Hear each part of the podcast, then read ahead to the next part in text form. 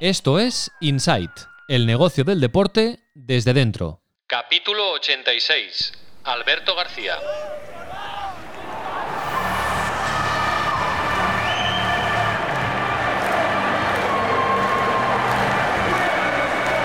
Inside con Raúl Gimos. Summer Edition. Summer Edition. Summer Edition. Summer Edition. Summer Edition. Summer Edition.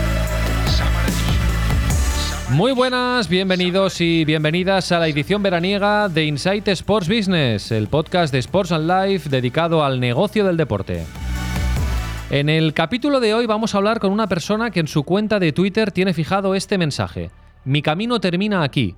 Gracias a todos los que habéis formado parte de él. Hasta siempre, fútbol. El autor del mensaje es Alberto García, hasta junio de 2021, portero profesional de fútbol. Su último equipo fue el Rayo Vallecano, donde ejerció de capitán y consiguió el ascenso a Primera División, el cuarto ascenso en su larga carrera deportiva, dos con el Rayo, uno con el Sporting de Gijón y otro con el Getafe. A los 36 años y tras una lesión grave de rodilla, ha dicho basta y ha empezado una nueva etapa vital. La particularidad de Alberto, y por eso lo hemos invitado al podcast, es que hace ya muchos años que se está formando para el futuro y que se ha interesado por la industria del deporte. Tiene un grado en Derecho y un máster en Gestión Deportiva. En las notas del capítulo os dejamos más información sobre Alberto García y su retirada. Hoy, en Insight Sports Business, el día después del futbolista profesional. Inside Sports Business, un podcast de Sports and Life. Hola Alberto, ¿qué tal? Muy buenas y muchas gracias por estar con nosotros. Muy buenas, Raúl. Bueno, ¿cómo te va la nueva vida? Bueno, al final nunca mejor dicho, nueva vida en, en todos los aspectos, ¿no? Fíjate que estamos a mitad de agosto, eh, recién empezado las competiciones, ahora mismo hubiese tenido unas cinco semanas de pretemporada.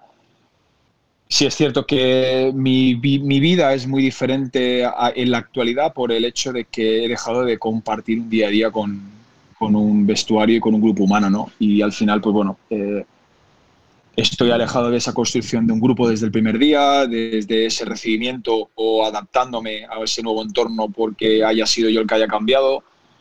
Y si es cierto, pues que mi vida ha cambiado muy mucho en cuanto en esa rutina de, de estar volcado, estar inmerso en, en, un entorno de 25 futbolistas y haciendo o dando los primeros pasos como equipo. En cuanto a hablar de mi vida en sí, en, eh, en, ese cambio, si existe un cambio, pues la verdad que tengo que decirte que no lo he no notado un alejamiento de, de, una profesión que, que adoro que, y que amaba, ¿no? que al final es, era jugar al fútbol. No juego al fútbol, pero sigo muy eh, vinculado a, lo que es la, segunda división, por, por, una nueva etapa que acabo de empezar.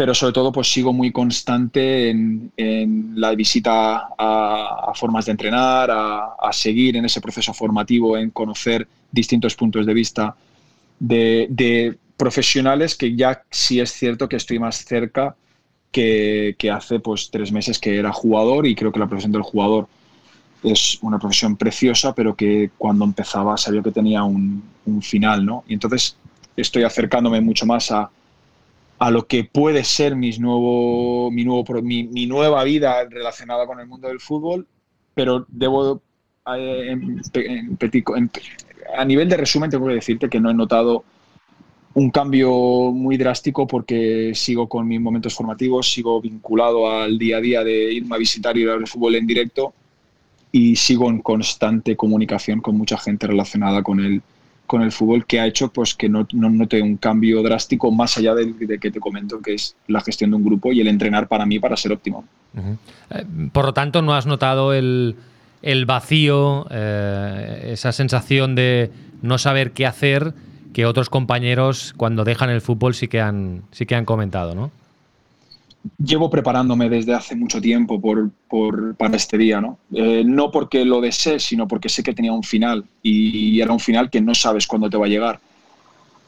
He vivido un drama en los últimos 20 meses, como creo que todo el mundo ya lo he dicho bastantes veces, pero ese drama también me daba la posibilidad de saber que, el final quizás estaba más cerca. Eh, yo empecé a formarme y a tener inquietud por más allá de lo que es jugar al, fútbol. Eh, y la verdad, debo decirte honestamente que el tener esas inquietudes desde, desde tiempo atrás, el sobre todo ver ese final, pues me ha llevado a que sobre todo anímicamente no haya notado ese abandono propio en, no tener un rumbo, pero sobre todo pues eh, sigo teniendo pues inquietudes, sigo teniendo ilusiones, sigo teniendo ganas de aportar a, eh, a una industria y a un deporte que, me apasiona y, entendiendo de que lo tengo que aportar eh, desde otro prisma y no he notado para nada que mi, en mi persona pues eh, llegue pues esa desesperación por saber por no saber hacia dónde voy a ir. Mm.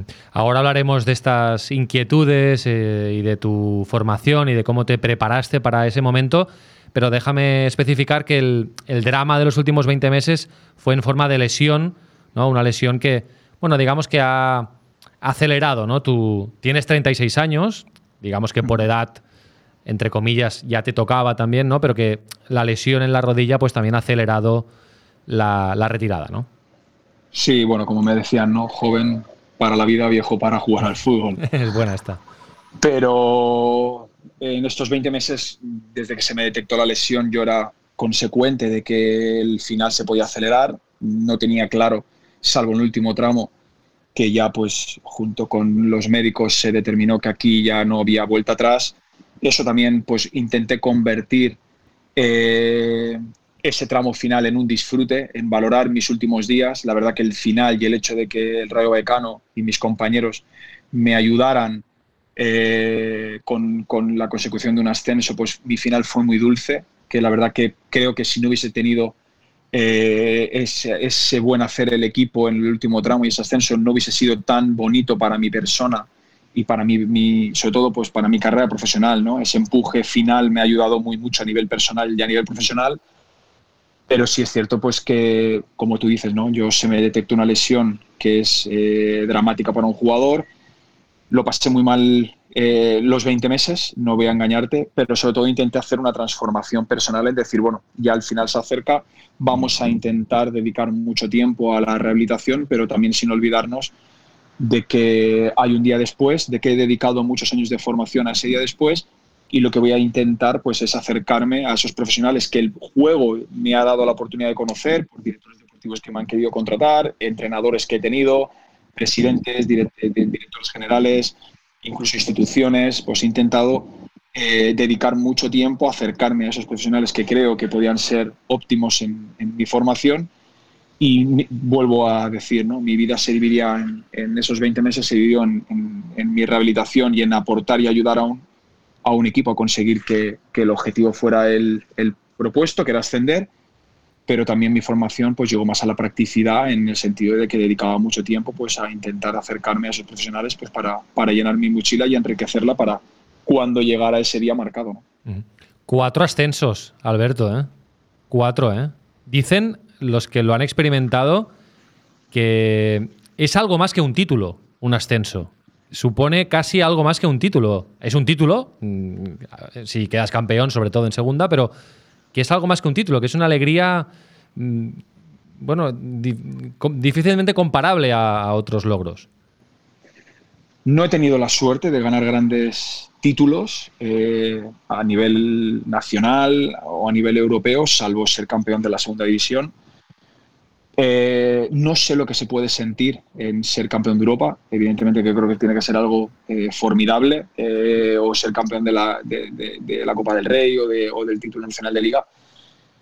Pero sí te puedo decir qué representa ascender de categoría. O qué representa una categoría como la segunda división. Y la categoría de segunda división es una categoría muy bonita por dos, por dos circunstancias. Porque te da la posibilidad de aspirar al cielo de, lo más alto del fútbol nacional, aspirar a poder jugar en una de las mejores ligas del mundo, pero también te da la posibilidad, por negativa, de salirte de, esas dos categorías que a día de hoy son las del privilegio para el deportista, ¿no? que es la del fútbol eh, más llamado profesional, sin olvidarnos de que los jugadores de categorías ahora las nuevas primeras redes, eh, segundas o la antigua o la, o la antigua segunda B, por dedicación también se puede entender de que eran jugadores o profesionales de su profesión, por, por, porque al final se dedicaban por y para ello, pero yéndonos un poco a, a lo que se representa eh, eh, en cada categoría, el escalafón de esa segunda B eh, desaparecida era muy alto en relación a, a la segunda división eh, o a la Liga Smartbank actual. Y no hay tanta diferencia de la primera a la segunda división, salvo la repercusión evidentemente que la tiene, o incluso te puedo decir pues, que el nivel futbolístico mm, se nota y se percibe cuando estás en una categoría o otra, para eso están las categorías.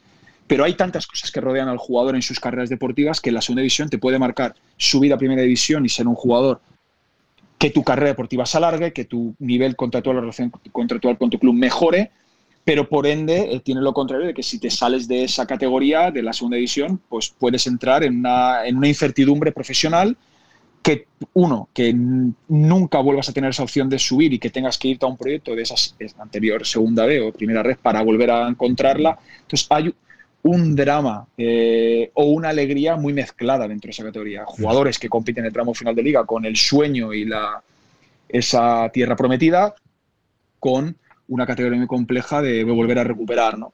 Y eso es lo que te provoca de que el jugador que asciende de categoría obtiene no solamente un reconocimiento, que debo decir que se tiene, al final subir de categoría es muy complicado en cualquier categoría del fútbol eh, nacional, pero la repercusión en las carreras profesionales a largo plazo es terriblemente grande. Entonces, eso las ciudades eh, lo perciben, los clubes, eh, hablamos de la figura del jugador, pero por experiencia los presidentes, los clubes, incluso el tejido empresarial de las, de las ciudades en las que he defendido, te hacen llegar lo que cambia que su club esté en la máxima división. Y esto sin olvidarnos del aficionado, lo que representa para él es alegría, ¿no? Que es, le puedes dar la, pos la posibilidad de celebrar algo.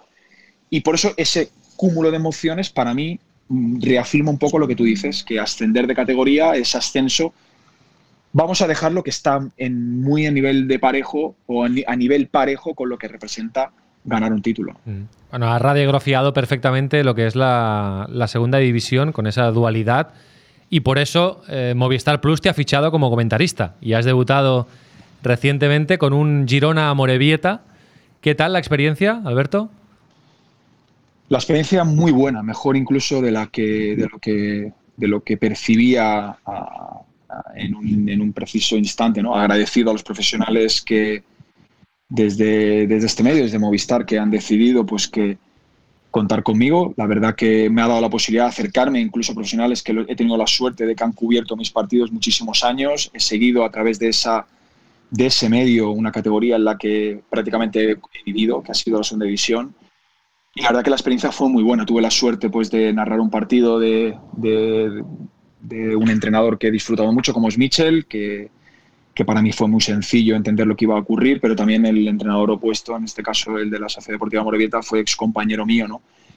Y la verdad que la experiencia fue muy buena, eh, muy buena, muy nutritiva y sobre todo me da la oportunidad de seguir por obligación de, del, del, cometido que, que tengo de, de estar muy atento a lo que sucede en relación a esta categoría que tanto quiero y sobre todo de poder estar muy cerca de ella y de seguir preparándome los partidos y de no salirme, como bien te decía al inicio, no, no de salirme de esa percepción de que el domingo hay, hay partido, desde otro punto de vista, más alejado del terreno de juego, pero ahora yo sigo pensando que el domingo tengo partido, entonces mm, esto me ha ayudado también muy mucho a seguir, a seguir sintiéndome óptimo y sobre todo, pues bueno, agradecido a que terminar de algo tan bonito como es jugar y rápidamente pues que te salgan eh, distintos proyectos, pues uno lo agradece y, contento porque bueno, hice mi inversión en tiempo compatibilizándolo con mi profesión de jugador. ¿no? Ser comentarista es, es, una salida muy, muy demandada o muy escogida por, por exfutbolistas. Ser entrenador también, ser director deportivo. Eh, tú, en cambio, ya lo hemos comentado, eh, te has estado formando, tienes un grado en Derecho, tienes un máster en Gestión Deportiva, te has estado formando, eh, interesando por la industria del deporte. A ti, Alberto, ¿tú ya tienes claro qué te gustaría hacer? ¿Ya sabes qué quieres hacer? O, bueno, ahora acabas de colgar las botas y estás un poco con los ojos abiertos, estás haciendo de comentarista, pero es evidentemente que, puede ser compatible con otras cosas. ¿Ya tienes claro hacia dónde va a ir tu camino o qué te gustaría hacer? tengo muy claro lo que, lo que no quiero y tengo muy claro eh, el por qué me he formado eh, en estos años. Y hay más formación detrás de estos años porque, bueno, eh, formarme en, en, esa parte más de, hacia la dirección deportiva, de captar talento, de, elaborar un proceso selectivo, pues me, es algo que me apasiona. Se acercan las tecnologías que también estoy intentando, pues familiarizarme con ellas de una manera mucho más directa, el tema de, como bien dices, del de mi grado en Derecho o más esa parte jurídica y más de gestión corporativa.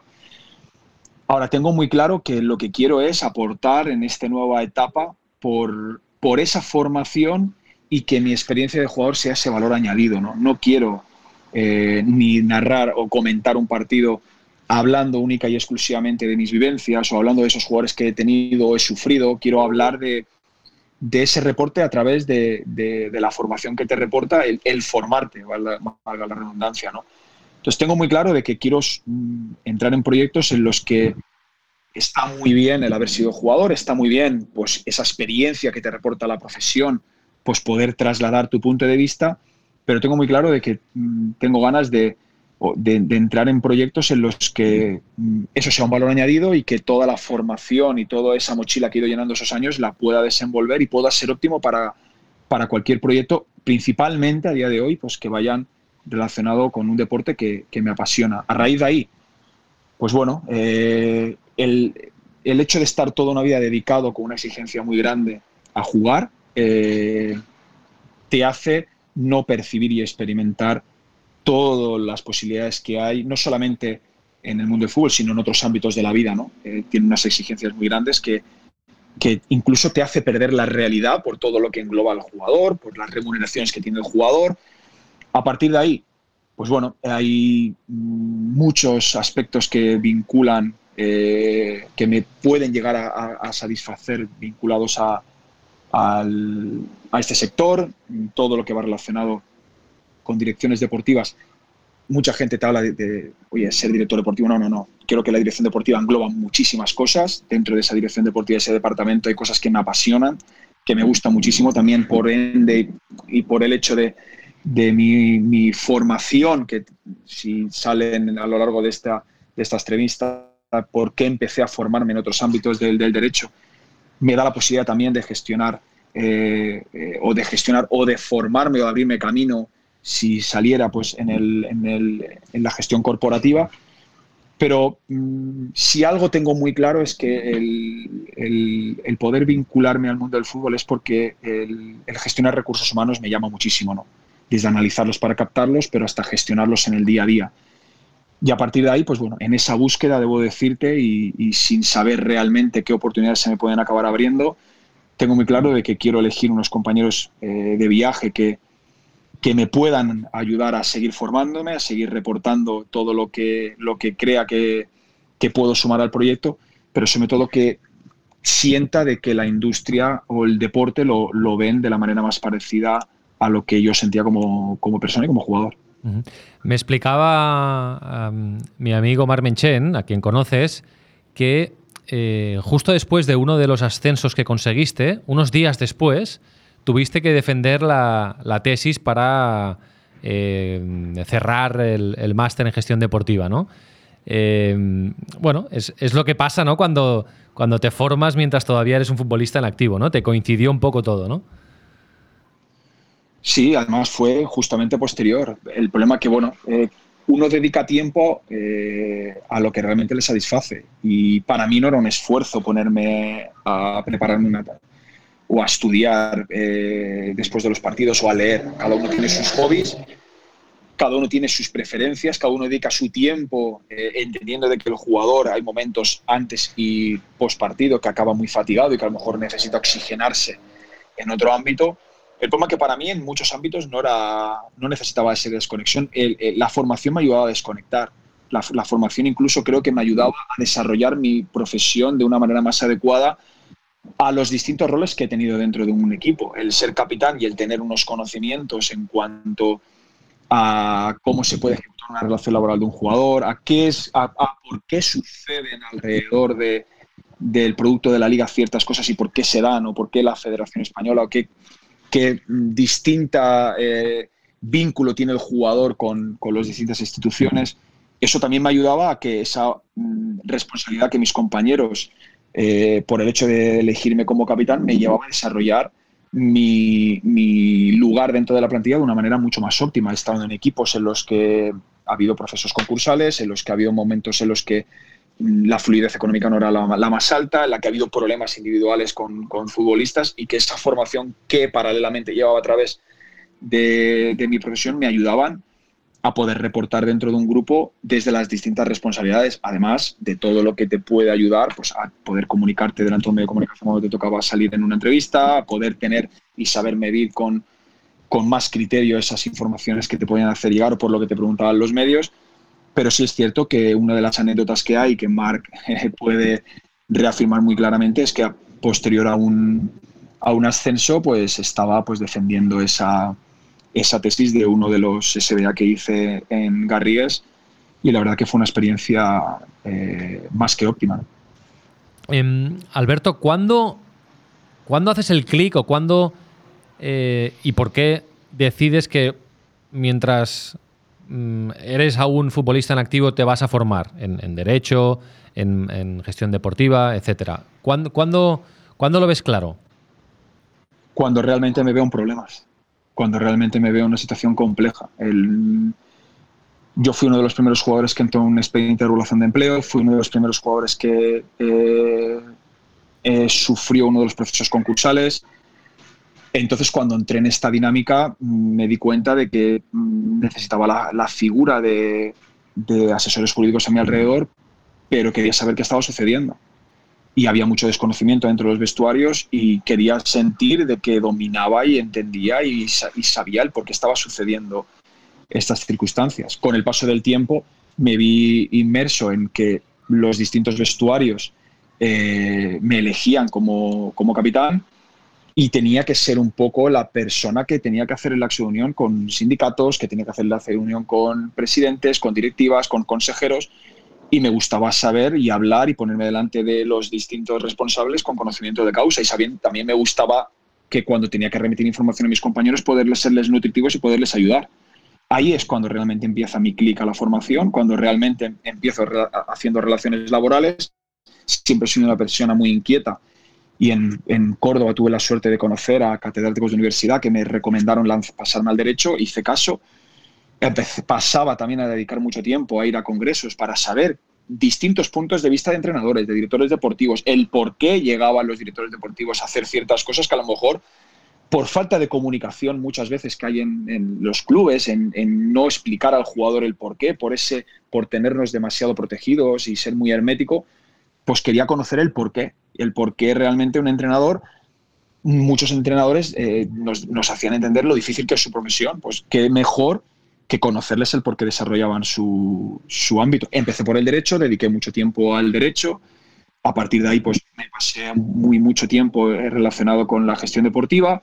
Y luego, pues mis últimos años eh, he vuelto a, poner, a, estructurar un poco mi idea en lo que es cómo captar talento, cómo hacer búsqueda de entrenadores, hacerme preguntas, que creo que se lo escuché a muchos entrenadores, creo que lo, más ideal es uno hacerse preguntas y a partir de ahí es cuando empiezo a hacerme preguntas, empiezo a buscar qué profesionales por el lugar que he ocupado me dan la posibilidad de acercarme a ellos. El futbolista tiene unos privilegios terribles a nivel de ocio, a nivel... Yo he dedicado mucho tiempo a acercarme a aquellos profesionales que creía que podían ser óptimos y a, solicitarles que me abrieran la puerta. Es más, a día de hoy lo sigo haciendo.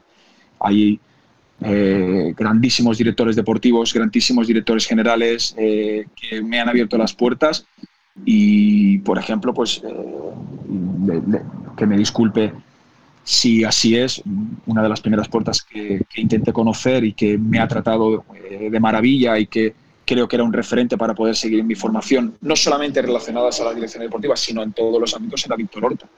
Y aproveché mi lugar pues para poder llegar a él me atendió de maravilla, me acercó y me abrió eh, las puertas de, su casa, como aquel que dice, y para mí, pues eh, este perfil de profesional que me ayude a tutorizar eh, y que me ayude y, yo exponerme a él para que me conozcan y que me tengan una recomendación, pues te podría decir a él y a varios profesionales que para mí son referentes que me han ayudado, me están o, o siento que los puedo tener como tutores.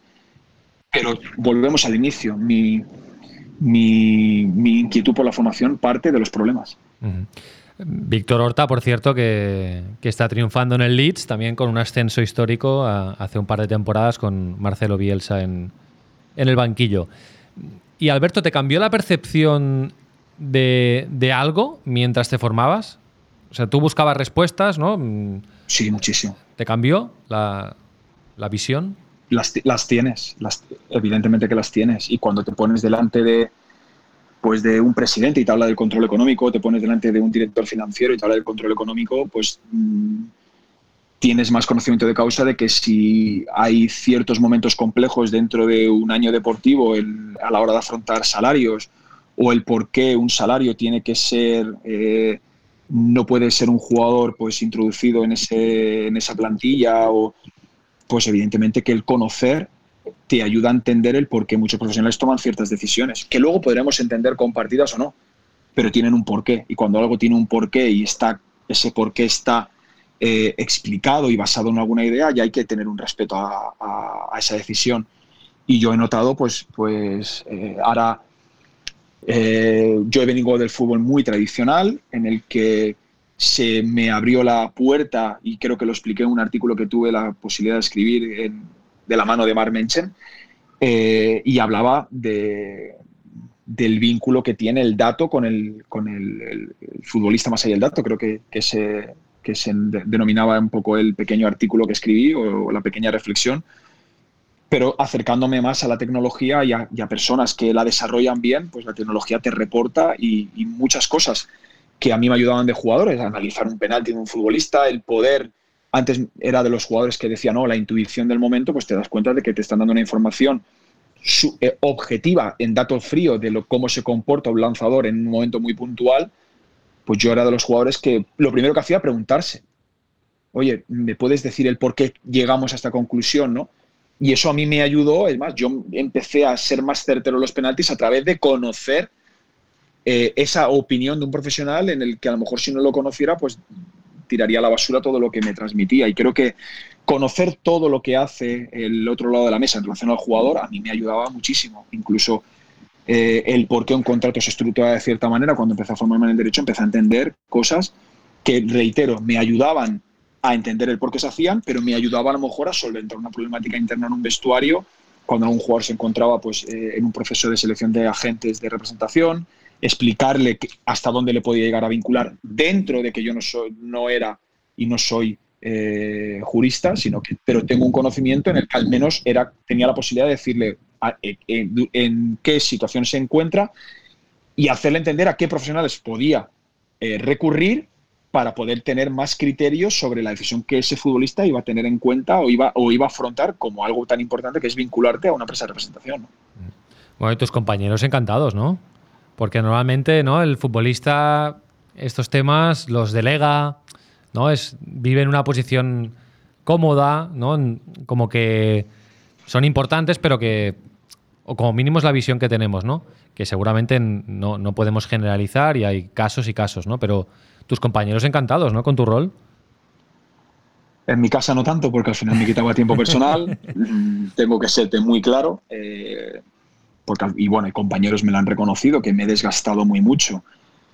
y como tú dices, encantados, pues bueno, eh, las palabras son una cosa, los hechos son otra. Creo que mi despedida del fútbol me demostraron que estaban encantados, eh, como cuando llega al final del partido Montilivi me agradecieron muchos detalles, no solamente el hecho de, estar con Bebé en su proceso de lesión, que también, sino los compañeros me han devuelto toda esa ayuda eh, en todos muchos ámbitos, pero yo soy muy claro en que, bueno, que el jugador, el futbolista, el profesional tiene que tener su equipo asesor, porque lo necesitas. Es más, el asesor muchas veces tiene a un asesor del asesor, pero creo que un jugador tiene que tener muy claro el contexto. No puede eh, basarnos en que el jugador se tiene que centrar en jugar y olvidarse todo lo demás. Queda muy bonito y creo que es el primer mal consejo de luego una serie de problemáticas cuando ese equipo deja de acompañarte porque tu carrera como jugador termina o porque a lo mejor los caminos eh, eh, asesores, ¿no? Muchas veces solamente no hablamos de representación, no, asesores financieros, fiscal, asesores fiscales. Me, hago, tener una dependencia exhaustiva en alguien creo que no es bueno para nadie. Creo que mm, el acompañamiento es lo ideal. Creo que hay grandes empresas eh, y grandes agencias de representación que tienen todo ese equipo y que acompañan de una manera saludable, pero yo soy el primero que le empujaba y que empuja a mi compañero a decir, bueno, esto está muy bien, pero que te expliquen el por qué. Que te vayas eh, cultivando y culturizando en este nuevo ámbito, porque va a haber un día que cuando esto termine, pues eh, a lo mejor tenemos que andar solos un tiempo. Y creo que es bueno saber qué firmas, para qué firmas, por qué firmas y ponerte en el lugar de que, bueno, de que si algún día decidimos separar caminos, tanto con clubes como con eh, agencias de representación, como con cualquier relación personal o profesional, podamos saber qué consecuencias hay, porque también hay una, una, una, parte enfrente que también quizá ha hecho una inversión y tengas que saber que hay que corresponderle ese esfuerzo que se hace, ¿no? Y creo que el jugador saber todo ese montante sin tener a ese desgaste que sí también entiendo de que tienes que tener profesionales para centrarte en algo que requiere una exigencia muy compleja y sobre todo en, edades muy tempranas, creo que, es cuando el jugador mm, más despistado es en según qué cosas y más cultura hay que empezar por el juego, pero creo que ese acompañamiento, mm, soy partidario de que los clubes también tienen que involucrarse en esa ayuda, en que las instituciones ayudemos al futbolista a crecer en ese ámbito para que el jugador no se sienta desnudo el día que todo ese escenario que tiene alrededor mientras es jugador en una época efímera, pues el jugador no se sienta incapaz y sepa al menos a quién recurrir y cómo recurrir y cómo afrontar algo traumático que es empezar una vida nueva, ¿no? No lo sé, ¿eh? pero imagino que en los últimos contratos que firmaste, ya con cierta formación, estuviste mucho más encima que no en los primeros, ¿no? Imagino que tu papel cambió. Supongo que no sé si tenías representante al final o ya lo gestionabas tú solo o cómo lo hacías, ¿eh? pero imagino que tu intervención eh, era más, más palpable, ¿no? Más, más visible. Cuando yo empezaba, eh, la figura del abogado estaba mucho más separada de la del representante, ¿no? Eh, lo que sí siempre he tenido alrededor mío es un asesor jurídico y un abogado deportivo como jugador. Debo decirte que yo me leía más mis contratos al principio Ah. porque no tenía esa figura y me leía más en los contratos al principio porque quería saber de lo que hay, porque quería encontrar esa persona que me ayudara en ese proceso. Seguía leyéndolos al final, evidentemente, pero ya tenía más o menos mis asesores en los cuales yo ya tenía ese conocimiento de causa de lo que había y ya tenía las personas ideales para que me ayudaran en ese proceso. Mm. Eh, quizá he, leído más exhaustivamente por ayudar a algún compañero algo más propio suyo que incluso los míos, debo decirlo, pero Sí es cierto que yo siempre he estado encima de ese proceso por toda esa problemática que, que me encontré, que de la noche a la mañana me encontré en una escuela de de empleo y resulta que tambaleaba todo lo que yo había firmado con, una entidad. A partir de ahí, mm, hoy en día ha cambiado mucho la industria, hoy en día la mayoría de representantes tienen muy buenos equipos eh, detrás eh, en cuanto a derecho deportivo 15 años atrás el derecho deportivo estaba mucho más por experimentar que en la actualidad. Hoy en día hay muchísimos abogados de derecho deportivo muy, muy terriblemente buenos. Pero cuando yo empecé, pues esto estaba todo mucho más y eran mucho menos los que había en el sector. Entonces, eh, lo primero que hice es buscar a alguien que me acompañara en, en todos estos años y de lo que nunca he tenido cambios ha sido esa figura. No he tenido la suerte de estar en una empresa en la que todo fuera de la mano y por eso pues al final me iba apoyando eh, a lo largo de mi carrera deportiva pues en diferentes personas que me ayudaran en esa búsqueda que a veces me ha hecho falta, a veces no por mi situación y porque al final cuando te llaman los equipos directamente, pero sí que mm, tenía muy claro que el contrato tenía que estar eh, estructurado bajo el consentimiento de un profesional específicamente sobre lo que yo pactara con un club, que se explicara de la mejor no estar de acuerdo con lo que se había firmado. Entonces, la figura del asesor para mí, vaya o no, que esto es otro debate que podríamos hablar, si es mejor una cosa que la otra, para mí es esencial eh, el vínculo con, con, con, esa persona que te ayuda a la redacción del contrato y a que te explique qué estás firmando, qué sucede en, las distintas posibilidades de que, oye, algún día me salga algún equipo que decida que a lo mejor creo que puedo continuar en algún lado, pero también, oye, ¿qué sucede si el club decide que no cuenta conmigo, no? Y creo que solo el jugador, entre otras tantas cosas que, que hoy en día van evolucionando, pues creo que la figura del abogado para mí es fundamental. Alberto, para, para ir acabando, eh, te quería preguntar, eh, ahora que ya lo ves desde otra posición, ¿qué es lo que más te interesa del, de la industria del fútbol, de la industria del deporte, del negocio del deporte? Que es, ¿En qué te fijas? Eh, porque es una industria en pleno cambio, constante evolución, la tecnología ahora juega un papel pues que también eh, introduce muchísimas variables diferentes. Bueno, ¿en qué te fijas? ¿Qué te gusta? ¿Qué te atrae?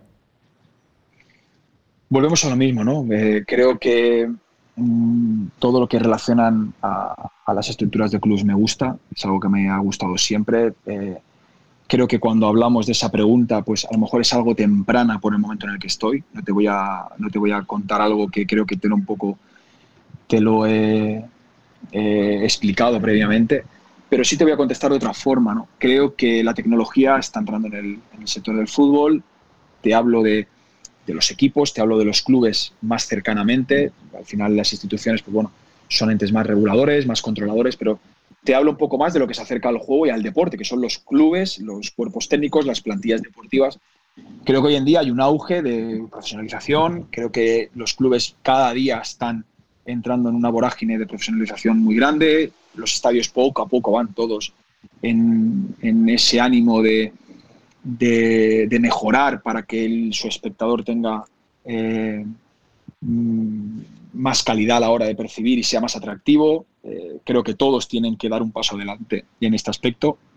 Hay algunos que aún pues, están en un proceso más eh, borroso en ese, en ese ámbito, pero creo que todo va evolucionando. La tecnología, todos los clubes tienen la posibilidad, la mayoría, de acceder a ella. Eh, hoy en día te encuentras a directores deportivos, entrenadores, gente titulada. El jugador viene con una formación de casa por todos los medios que hay.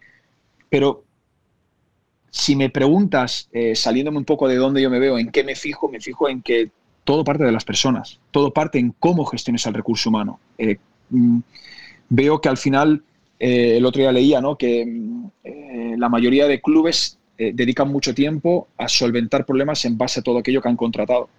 Creo que los procesos de selección me llaman mucho la atención. creo que a la hora de hacer un equipo no es lo mismo un jugador dentro de un contexto que de otro pero no es lo mismo un entrenador dentro de un contexto que de otro. Creo que hablar de una problemática eh, generalizada en el fútbol no reporta nada. Al final, el fútbol son problemas concretos y momentos y concretos. No hay dos sitios iguales, no hay dos momentos iguales, no hay dos personas iguales.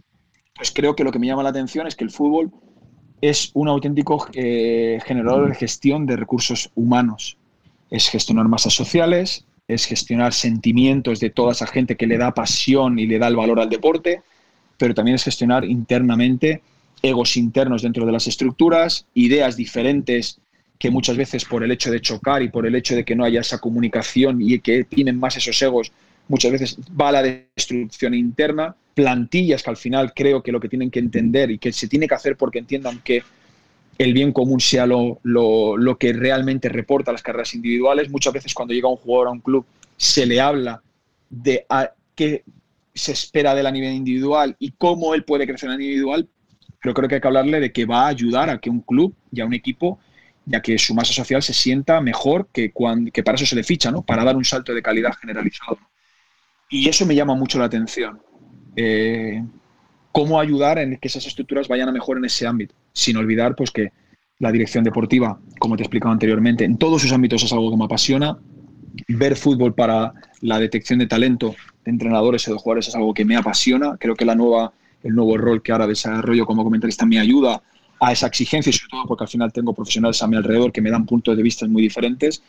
Y la gestión, eh, pues es algo que también estoy en ese descubrimiento y en ese entusiasmo por conocerlo a través de formación pero sobre todo un poco a resumidas cuentas, creo que el fútbol es, eh, porque a la, a la, tecnología y a los medios todo el mundo va a tener capacidad de acceso, incluso hay ciertos planes ahora que eh, se quieren eh, proponer para que los clubes los cojan para crecer en ese ámbito, pero la, el marcador diferencial es que las personas caminen dentro de una misma, de una misma entidad en la misma línea, que todo el mundo entienda que si gana el club, ganan ellos y que el rival es el de enfrente, no están en las guerras internas. Y eso pues es algo que me llama mucho la atención porque en todos los medios siempre se habla de las problemáticas internas, de esas disputas entre jugadores y sobre todo creo que eh, aquel club que consigue gestionar esas personas y que todo el mundo se sienta corporativo y remando en la misma dirección está más cerca del, de al menos acercarse a la posibilidad de éxito más que a, un hipotético fracaso. ¿no? Mira, tenía aquí apuntado preguntarte por tu colaboración en el libro de otro amigo del podcast, Luis García Álvarez, eh, el, libro que escribió recientemente de inversión y deporte, se parece en la bolsa y el mercado de fichajes, que también escribiste una reflexión que se llamaba El factor humano, ¿no? que venías a decir esto, que la tecnología es necesaria y es universal y está muy bien, pero esto va de personas, al final como la vida, ¿no? Va, va de personas. Y, la reflexión que acabas de hacer pues cuadra con, tu opinión en este artículo. Muy bien, Alberto, pues eh, con esto lo dejamos. Eh, te agradecemos mucho estos, estos minutos y nada, te deseamos muchísima suerte en, tu nueva etapa vital eh, y estaremos pendientes de, hacia, hacia, dónde te enfocas más allá de, ser comentarista en Movistar Plus, que seguro que, que poco a poco o, bueno, te lo encontrarás por el camino, pero poco a poco te irás ah, ubicando hacia donde tú quieres ubicarte, seguro. Muchísimas gracias, Raúl, y nada, un auténtico placer estar con vosotros y bueno, esperemos que en breve os vuelva a tener enfrente por, por, por alguna situación nueva que aparezca en mi camino. Perfecto, Alberto, muchísimas gracias, un abrazo fuerte. Un fuerte abrazo. Inside, casi todo lo que siempre has querido saber sobre el negocio del deporte.